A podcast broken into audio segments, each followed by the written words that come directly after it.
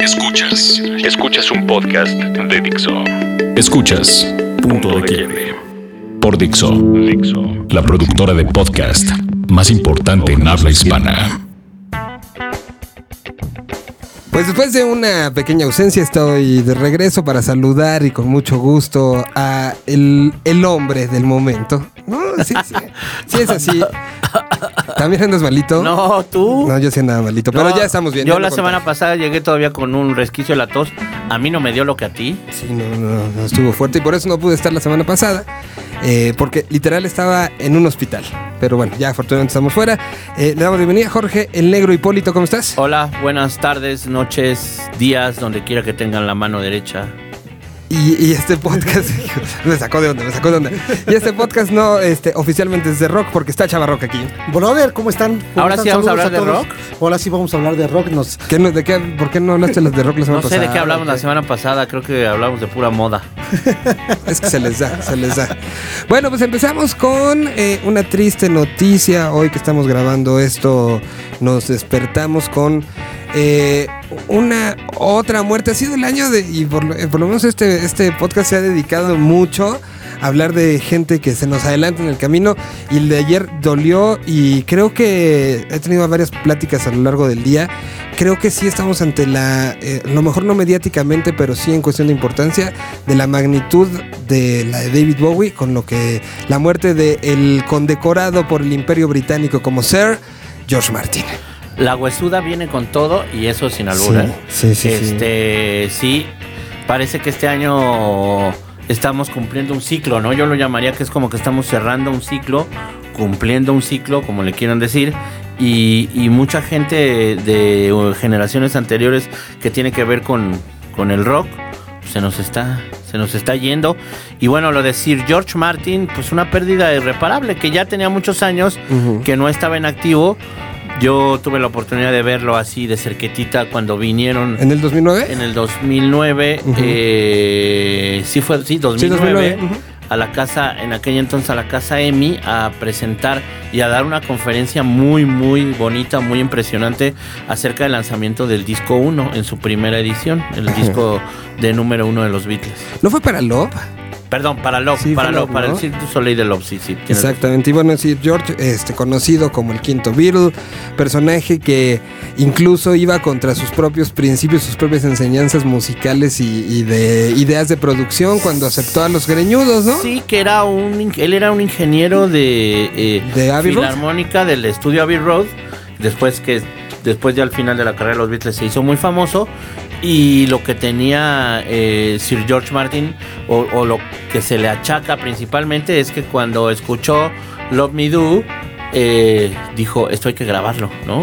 Esto es, esto, esto, esto, papa grande. Para la historia y las situaciones anecdóticas, mucho significa quien haya sido el portavoz de su muerte fue Ringo, personaje que no hubiera sido parte de los Beatles de no haber sido por George Martin. Sí, al parecer, bueno, ya los clavados de los Beatles me desmentirán, pero algo tiene que ver con que eh, estaban grabando el, eh, primer disco de los Beatles y era que Pete Best y Sir George Martin dijo, híjole, este baterista no la está armando. Tengo un amigo que es el primo de un conocido Ajá. que seguro ustedes ya conocen porque Que también es de Liverpool. que porque ha sido baterista hasta de los víctimas del Doctor Cerebro de Liverpool y este Show. Exacto. Y se lo trajo, ¿no? Exactamente. Y de ahí Ringo fue parte ya de los cuatro. Personaje que tuvo mucho que ver en muchos de los episodios de las canciones. Si se ven biografías, si se ve el anthology de los Beatles, si se leen N cantidad de libros, pues se entenderá un poquito la trascendencia de este personaje que, como bien decía el negro, de sus últimas eh, cosas que trabajó fue la mezcla, esta mezcla maravillosa que es de el Love the Beatles para el Cirque du Soleil. Eh, bueno, pues ya se convierte en un personaje histórico, insisto, de la, del tamaño de, de la relevancia Sí, de, claro. de David Bowie. ¿eh? Hoy escribía yo en mi Facebook acerca de, de si entras a, a la biografía de George Martin, que ya se sabía. Él se hizo cargo de la carrera solista de Paul al principio, tanto de los Wings como, como de Paul McCartney, pero grabó infinidad de cosas. Él grabó a Ella Fitzgerald, grabó a Shirley Bassey, eh, grabó al Grupo América, grabó, él es el productor de Candle in the Wind, este De- tema que le dedicó Elton John a la princesa Diana cuando murió. Y bueno, hay infinidad de trabajos de, de George Martin que no se conocen tanto porque al final, como dijiste tú al principio, pues era mejor conocido por ser el quinto Beatle. Exactamente, un hombre que pese a tener esta insignia del imperio británico, siempre fue un tipo humilde que le gustó estar atrás. Salió hace un año y medio, dos años, un documental bien interesante sobre la vida de George eh, y su, sobre su retiro ya ahora. Y deja a su hijo, ¿no? Al, Exacto. al- al mando de, de- del, pues de lo que es su legado. ¿no? Que, con el que trabajó incluso en momentos como lo de Love. Lo- claro, sí. Y bueno, ya, pues- la- ya lo estaba enseñando. Lo, lo posteaba yo también este, anoche que nos enteramos del asunto. Uno de los libros que creo que más cambió mi vida fue el All You Need Is Yours, que es una biografía de George Martin. Si la pueden leer, en serio, se van a di- divertir, lo van a disfrutar, van a, a querer estar en un estudio de grabación de una u otra manera. Una joya de, de- Exacto. del libro. Una Y- joya, la vida de George Martin. Totalmente. Y bueno, pues aquí este, lo despedimos. Vamos a. le- hubo un disco auto homenaje que hizo. Sí, Que se llama In My Life. sí, que es, es este blanco con la portada de unos audifonitos verdes. eh, nada más, ¿no? Exactamente. Y en ese aparecen Goldie Hawn, aparece, eh, bueno, Jeff Beck, está eh, personajes de, de la talla como Robin Williams, que sale junto con Bobby McFerrin haciendo, eh, haciendo, ¿cuál, cuál, est- en cuál estaban ellos? Era eh, Come Together. Come Together, creo Sí, que Come sí es Come ¿no? Together. Eh, y, y bueno, pues es una maravilla de, de, este, pues, de- de pieza sonora. El cierre del, disco junto con el cierre de, pues, de esta, esta parte de producción invitó a un personaje como Sean Connery a no cantar, sino a declamar. In My Life, una canción firmada por Lennon y McCartney. ¿Y que les parece que pongamos esa? Sí, Hay grandes piezas, hace, uh, por ejemplo Jim Carrey este, actúa I Am the Walrus, eh, Vanessa May aparece, aparece también Celine Sí, Dion. un homenaje que se le que se le hizo, que no sé si se autohizo él también un poco en vida, ¿no? Como deben de ser los homenajes. Exactamente, entonces aquí ponemos esa versión de In My Life y que bueno, pues una combinación ganadora, una canción emblemática como In My Life, producida por George Martin y interpretada, eh, pues yo creo que más bien es como declamada por Sean Connery, aquí la tienen In My Platicada. Life de este, en- eh, justamente que lleva el mismo nombre, el disco, el disco, perdón, aquí está en este podcast.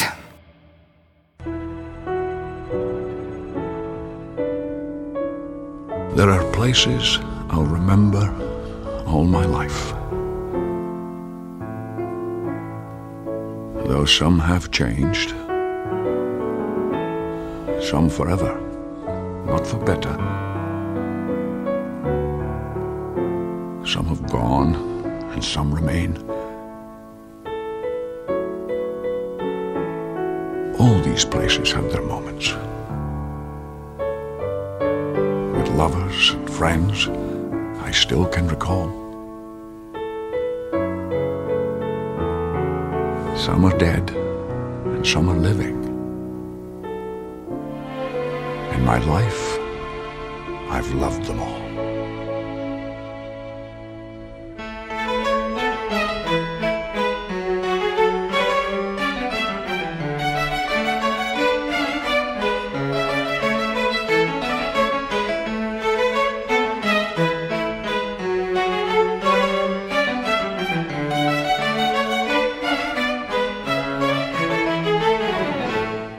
Bueno, ya en situaciones este, más a- amables, ayer hubo una conferencia de prensa, chava, de... Espérate que está usando su periscope. No, estoy oyendo. te estoy- Está usando su periscope. Ah, este sí, es que periscopea todo, todo el tiempo. Y justo ayer periscopeaste... Tú que eres de Xochitl.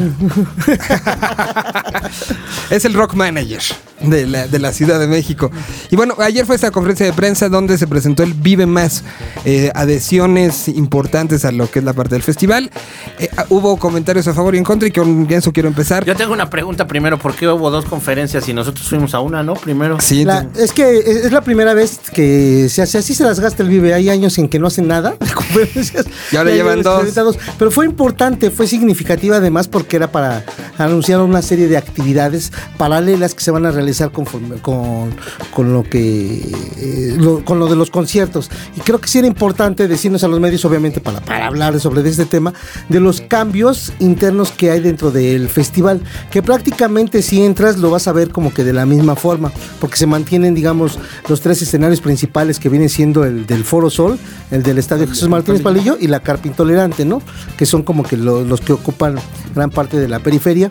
Y al, atrás del escenario principal eh, se van a instalar, pero Dos más, más. atrás, dos escenarios más y que van a estar prácticamente muy cerca, los van a dividir unos cuantos pasos uno de otros. ¿Y eso no, eso qué es?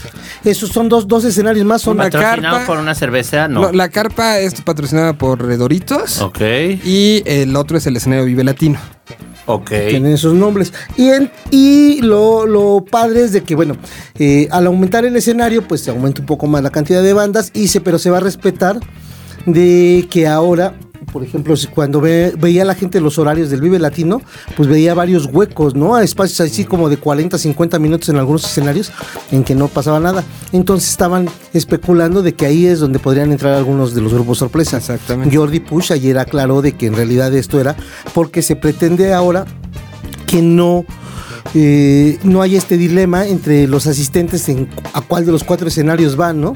Sino que al menos en los si estás pensando o voy a este, al 2, al 3, mejor pienses que lo divides entre dos, ¿no? O voy a este o al otro. Ok, ok. Entonces, suena, Suena interesante, interesante, sí, suena interesante. suena totalmente. Y, y obviamente como hubo, tuvo cambios, hubo cambios en la en la infraestructura del del, fes- del foro, pues estos van a ser aprovechados por, por el Vive Latino ahora, ¿no? Que le va a permitir pues tener un poco más de espacio en donde poder trabajar nosotros mismos como medios, los grupos también van a tener mejores este Y en términos lugar. de cartel, ¿qué crees que fue lo más interesante de lo que se agregó? Ah, eh, uno que es- a mí se me hace bien, bien bonito, que es el, el- el clan de clanes, que es este Organizado por Rubén Albarrán. de Que además- Sí, es lo que me estaba contando sí, que, Chava, que la gente que si fue al Viricuta Fest Es, es algo semejante, ¿no? Temazcales, va a haber globos de Cantoya, va a haber este un área, pues incluso en el mapa nuevo ya está el área del agua, el área del fuego, el área de la tierra. Todo esto con actividades para tratar no solamente de, eh, de cuidar y de hablar de un, Sí. un, este, un significado mayor en el festival, sino también de convivencia con gente que tenga eh, eh, sentimientos parecidos. Eso está bien interesante. También hablando de cuestión de inclusión, se abre eh, ahora una, una opción o una nueva modalidad, eh, poniendo y lo ponen en los propios comunicados de prensa la gente del festival como el primer festival incluyente, porque habrá ya unos espacios mucho más este, aterrizados con la situación de gente con discapacidad, que está presentado por la gente de Restart junto con la gente de Vive Latino y se utilizará el hashtag Vive Altruista. Es un concepto que se maneja durante el festival y que es el primer eh, festival en la Ciudad de México que tiene, digamos, este, este nombre, primer festival incluyente.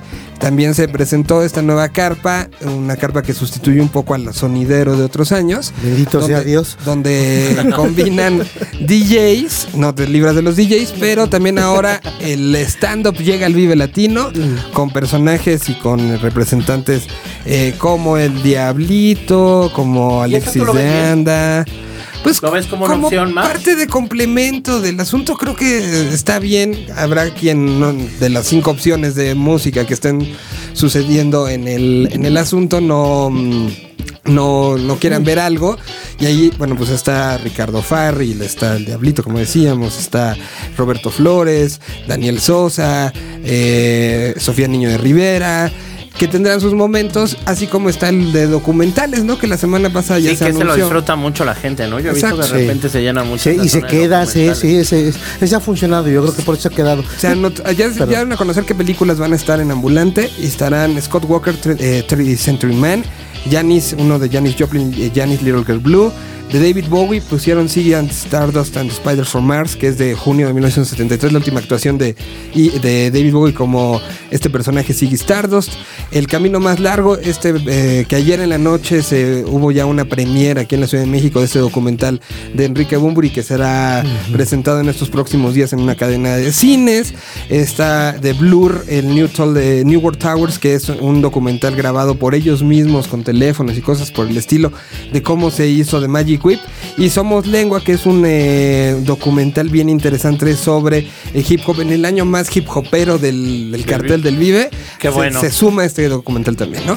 Qué bueno que hay opciones. Yo Sí, creo que va bien, ¿eh? Yo creo que va bien. Yo dice Chava que el sábado parece que ya quedan pocos boletos. ¿no? Eh, pero era off the record, brother. Ah. Para que la gente. Nah. Sí, no, está funcionando muy bien. Yo, yo incluso ayer advertí en las redes sociales de de una vez compren sus boletos porque ya están en las últimas fases. Se va a llenar.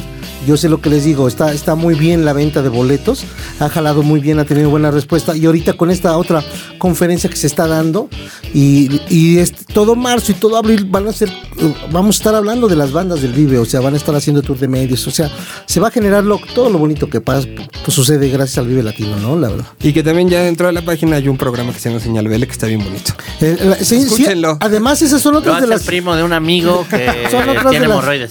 Pero no solo pueden escuchar ahí, sino en diferentes plataformas, ¿no? Exacto, en diferentes O sea, estaciones de radio a lo largo de todo el país. También está esta iniciativa que se hace con el festival. El festival la adopta y que, bueno, pues ahí está ya llegando esta semana su emisión número 12. eh, de, tomando fotografía de lo que está sucediendo todo camino al festival y que después esperemos que siga. Exacto. Veremos. Que ahí se quedará. No, seguro que ahí se quedará la, Si no, será señal Miguel. el programa.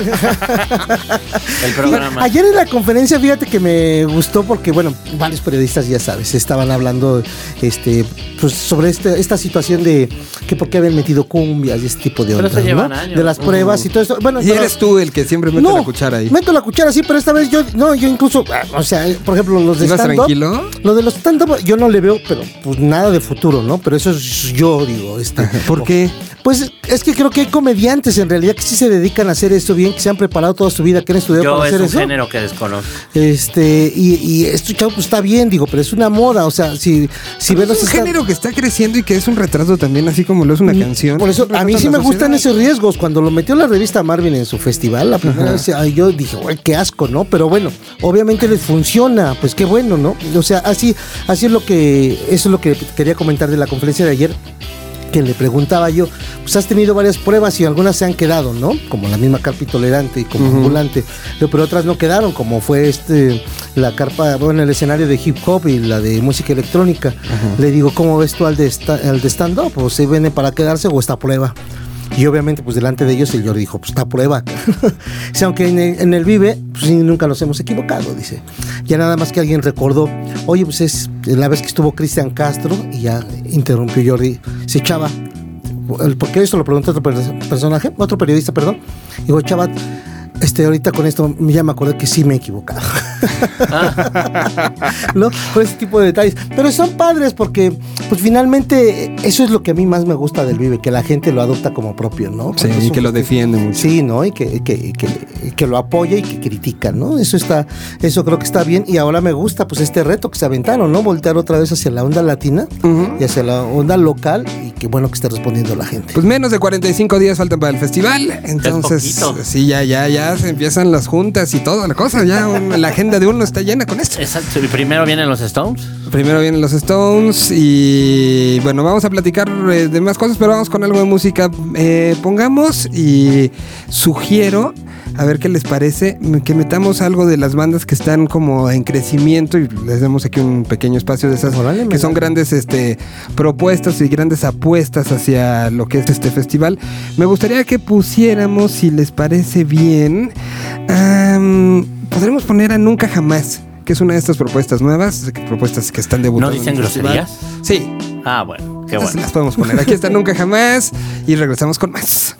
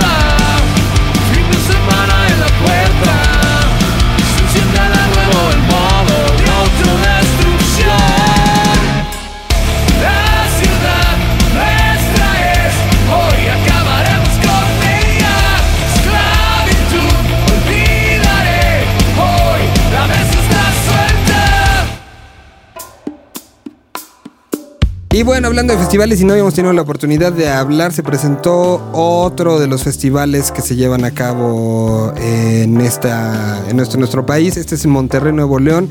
Estamos hablando de la quinta edición del Festival de Música Latinoamericana, pero ahora en Monterrey, Machaca.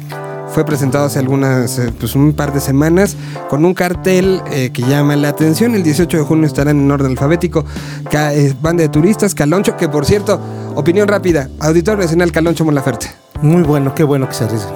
Bien, está bien. Sí, el nuevo talento tiene que probarle. Ahora, ojalá. Seguro lo van a forar, ¿no? Le van a quitar un pedacito. No creo, ¿eh? No, sí, sí lo No, llenan, sí, sí, sí. Bueno. Porque, los porque van, a- van a hacer gira, el cierre de gira va a ser ahí, entonces creo que está Ella es bien. mexicana, ¿no? Es Chilena. Chilena, ya Chilena. adaptada a mexicana. Es chilena. Bueno, estaban de turistas Caloncho, eh, Charlie Roth, Comisario Pantera, Chetes, Comunión, Cuarteto de Nos, Enjambre, Fobia, Inside, Los Ángeles Azules, Los Fascinantes, Molotov, Molafert, No Te Va a Gustar, Los O'Kills, Panteón Rococó, Piluso, San Pascualito Rey, Saulo Hernández, Stendhal, Termo y Los Tolidos. Y para el día 19 estaba Basónicos, El Sopiña, Cultura Profética, De Nalgas, Diamante Eléctrico, DLD, Los Hombres G, que nunca han estado en el Vive, Inspector, Kinky, La Gusana Ciega, La Lupita, Las Pastillas del Abuelo de Argentina, Los Venders, Los Estrambóticos, Los Tres, Melody Cats, Mexican Advisor, Odiseo, Percance, Cubo, Tomo como Rey y The Guadalupe. Impresionante. Sí. Muy bueno. Para ¿Y cuándo es? Eso será En en junio, 18 y ¿no? 19 de junio. O sea, primero es el Pal Norte. Primero sí, el el Pal norte es ahora una semana antes del Qué Vive bueno que ya Latino. Monterrey agarró como ese ritmo, ¿no? De festivales. Exacto. Y que están tomando su propio curso. El Pal Norte es impresionante Sí, también, sí. ¿no? El cartel que Ahora tiene y todo. Guadalajara y el, otras el ciudades. Macha- pues allá va el Jordi con el, Pues el Guadalajara coordenada, con ¿no? coordenada el- está, están los RMX. está haciendo- 202, está este, el Rock por la. Vida, que Ajá. hace Máxima. O sea, creo que Guadalajara también está. Y ojalá y se empiecen a hacer, que ya estamos en ese punto donde acaba de haber uno en- un par en Puebla. Estuvo el Revolution hace Par de semanas. Eh, ya se están empezando a mover La otros semana estados, ¿no? pasada eh, que ustedes no estuvieron por acá, tuve, eh, platiqué con Milton acerca de, de lo del Tajín. Si quieren dar su opinión rápida, Eh, nosotros hablábamos de que sí, en realidad parece que hubo ahí malo manejo de los fondos. El comité organizador no contó o no dispuso de los mismos fondos, pero también creo que el problema es que se filtran carteles que no son ciertos y la gente empieza a crearse como esta onda en la cabeza de que va a venir, ¿no? Tiene, un- tiene un matiz político bien interesante, Bien ¿eh? Es- fuerte, sí. porque es este, el país está quebrado, el, pa- perdón, el, el estado prácticamente está quebrado, ¿no? O sea, este, con, con este gobernador han sido muy duras las críticas y ya no solo estamos hablando de la economía, sino también la misma seguridad, Sí, las en fuentes todos de trabajo. en todos Entonces, hay muchas carencias. Y lo que más lo reciente, por eso es tan evidente esto, pues luego la cultura, ¿no? Cuando se recortan presupuestos, porque el eh, Cumbre Tajín tenía un presupuesto para, para, para su festival, porque además de que eh, había una derrama económica importante, pues una de las aportaciones eh, que se hacían a los, al pueblo Totonaca salía de ahí, de las entradas y de lo que se generaba en Sí, esto. me lo puedo imaginar. Entonces, sí, sí, eh, o sea, a mí se me hace como que un Salinas de gortalizazo. o sea, como que vivimos así como que imaginar del gran festival, porque hace dos años estábamos hablando, y incluso de que este Brenda Tubilla nos decía, incluso que pensaba en un Paul McCartney, en grupos así de primer nivel, este, se estaban haciendo excavaciones para poder a montar un escenario como para 80 mil personas, o sea, el crecimiento era bárbaro, ¿no? Entonces que una cosa así decaiga, pero así prácticamente en seis Sí, es meses. un reflejo de lo que está pasando. Es- Está Que ahora, A yo lo que aplaudo del Veracruz. asunto es haber tenido la- las ganas de, con toda la situación adversa, seguir el festival, porque esto se puede recuperar. Es el último año de este personaje Gobierno. como gobernador. Eh, seguramente es uno de los temas que se tocarán en el cambio de, de gobierno y, y esperemos que haya una presión mediática y social eh, de la comunidad de, las cercanías por la importancia que esto tiene para el propio pueblo totonaca y su, y su bueno, los, los voladores de papel estuvieron en Glastonbury. Claro. Eh, Por ejemplo, ¿no? eh, se lograron muchas cosa que cosas. decíamos bien la semana pasada, pues es que también el hecho de que no haya artistas internacionales de, de mucha talla, pues también, digo, sí tiene que ver, pero el festival es tan bonito, el lugar es tan Exacto. bonito. Puede ir usted a ver a Plastilina Mocha, apoya el talento local, No, puede ir está usted a ver, a- ¿no? está- está- está bien, Solo es- que a partir de eso que se había filtrado, que venían no sé qué tantos grupos.